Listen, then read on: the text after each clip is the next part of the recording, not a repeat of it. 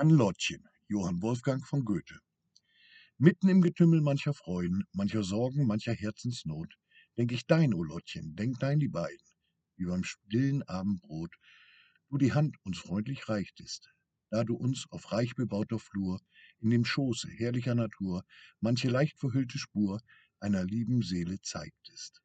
Wohl ist mir's, dass ich dich nicht verkannt, dass ich gleich dich in erster Stunde ganz den Herzensausdruck in dem Munde dich ein wahres, gutes Kind genannt.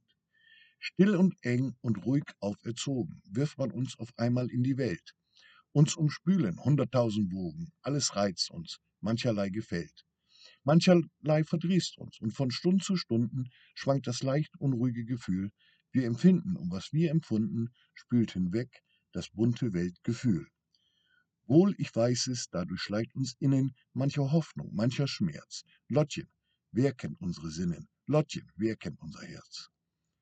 Ach, es möcht gern gekannt sein, überfließen, in das Mitempfinden einer Kreatur und vertrauend, zwiefach neu genießen, alles Leid und Freude der Natur.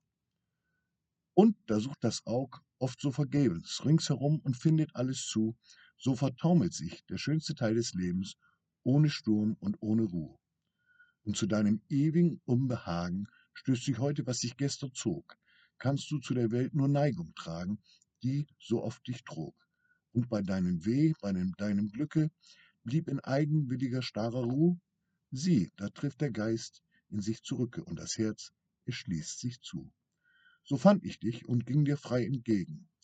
O, sie ist wert zu sein geliebt, rief ich, er fleht dir des Himmels reinsten Segen, denn er dir nur in deinen Freunden gibt.